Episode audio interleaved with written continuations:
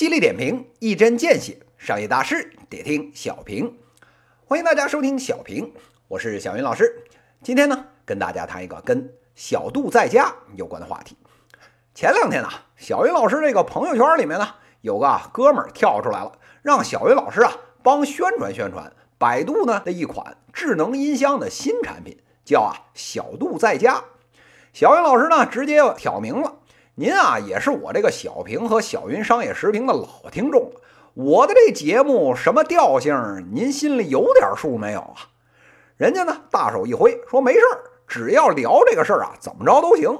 还顺手啊，给发了一个超大的红包。这小云老师啊，长这么大，虽然呢这见识啊也不算少，但啊这花钱找骂、撒银子找不痛快的，哎，这确实第一次见。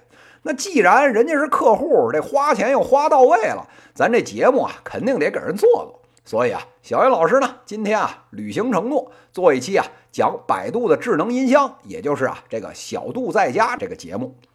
咱们先看看这个产品啊，这个智能音箱呢这个概念啊出来也有两三年了。这借着人工智能这一波风口，这市场上面呢上到这个马云爸爸，下到这个华强北的山寨小厂，是个家啊就出一款。连小云老师节目的这个东家，这个喜马拉雅自个儿呢也传出一款这个叫小雅音箱来的，这事儿啊已经不新鲜了。这功能层面呢，百度啊新出的这个小度在家，跟其他家呢差别啊不算太大。什么这个语音唤醒啊，什么听歌听节目啊，查天气啊，跟什么智能家居产品互动啊，这些啊都大差不差，没啥区别。小云老师啊就不不在这儿废话了。小度在家这个产品啊，跟其他家的智能音箱最大的不同在于啊，人家给自己的音箱配了一块屏幕。听到这儿啊，各位听友这眼前一亮啊，这可是创新呐！这原来呢，这个音箱呢就只能听，现在还能看了。所以啊，你看这个小度在家啊，什么远程视频通话呀，什么照照片啊，什么听歌显示个歌词啊，甚至啊看电影啊，哎，全都能在这个音箱上面解决了。这竞争的层面比传统音箱直接多出一个视频的维度来。现在啊，《三体》这部小说啊火了，大家呢都讲这个降维打击，降维打击。这个小度在家呀，作为一个高维度的物种，那确实呢，这应用层面还有互动的深度，比传统的这个智能音箱啊多了好几个量级。再加上人家五百九十九的这个超级有诚意的定价，您说这产品能不笑傲江湖吗？好了，那究竟这款产品能不能大卖特卖呢？小云老师觉得啊，是绝无问题。一般人拍脑瓜，别的不说，同样的钱我还多买一块屏幕呢，有便宜不占，这不是王八蛋吗？哎，但是啊，您要是问我这款产品是不是引领了智能音箱的潮流，能不能席卷市场一统天下？小云老师啊，拍着胸脯告诉您，没戏。哎，为什么这么说呢？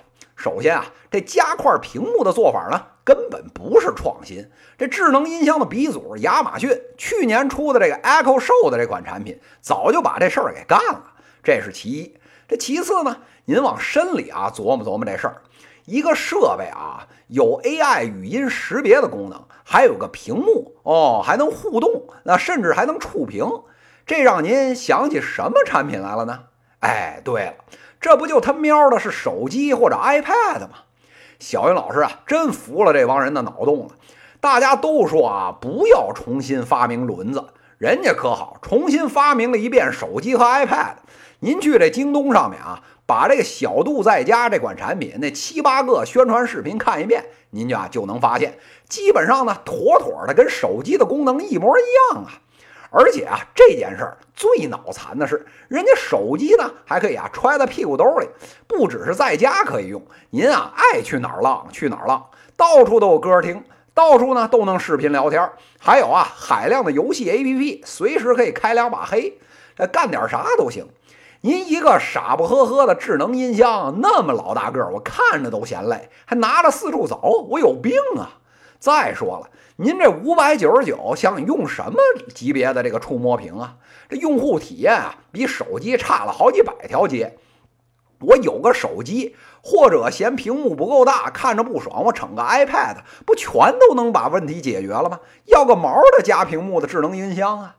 这听到这儿啊，有的人还不服，说这个智能音箱那音质，手机能比吗？哎，小云老师啊，教您一招啊，您啊随便拿一吃饭的碗，把这个手机呢放在里面，放点音乐，那音质啊不比这智能音箱差啊，一般人根本听不出来。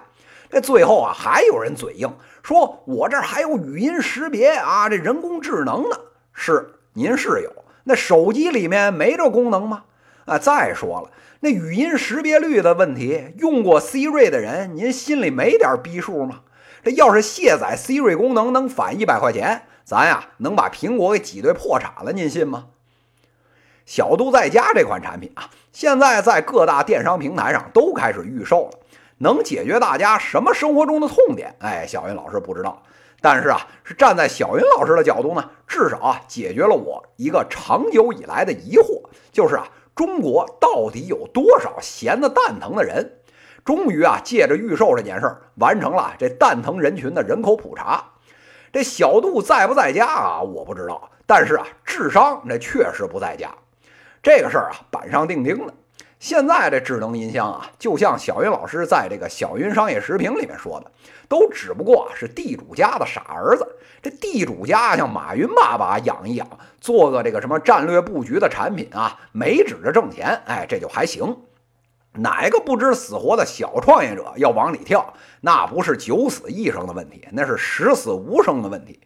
这个智能家居啊，所有的产品到现在为止。解决这个刚性需求啊，一只手恨不得就能数得过来。这剩下呢，一多半手机或者 iPad 就能解决，还有一小部分呢是创始人自己意淫出来的。呃，这种啊市场格局下面，您这个音箱呢当个玩具可以，那真当是创业项目去做，那市场啊大嘴巴抽的你妈都不认识。不过啊，这话又说回来了，小朋友的这个遥控玩具小汽车啊，每年能卖出去好几亿辆。这大朋友的智能音箱玩具怎么就不能卖呢？再往深里说一句，在别的领域，哪个商家不是在利用我们人性的弱点，让我们为自己不需要的功能买了一遍又一遍的单呢？所以啊，在这里啊，小云老师呢预祝啊小度在家这款产品销量呢一飞冲天，让我们再一次现场见证这个智商还有营销的博弈吧。以上呢就是今天资讯的内容，犀利点评，一针见血，商业大事得听小平。各位听友，我们下期再见。